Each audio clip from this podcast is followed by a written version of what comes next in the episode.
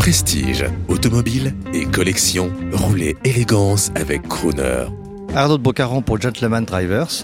Je vais vous présenter maintenant une autre Mini qui est une variante et qui s'appelle Wosley. Il y a eu sa cousine Riley, euh, qui est une variante qui a la particularité, c'est d'avoir un coffre un peu plus important que la Mini normale.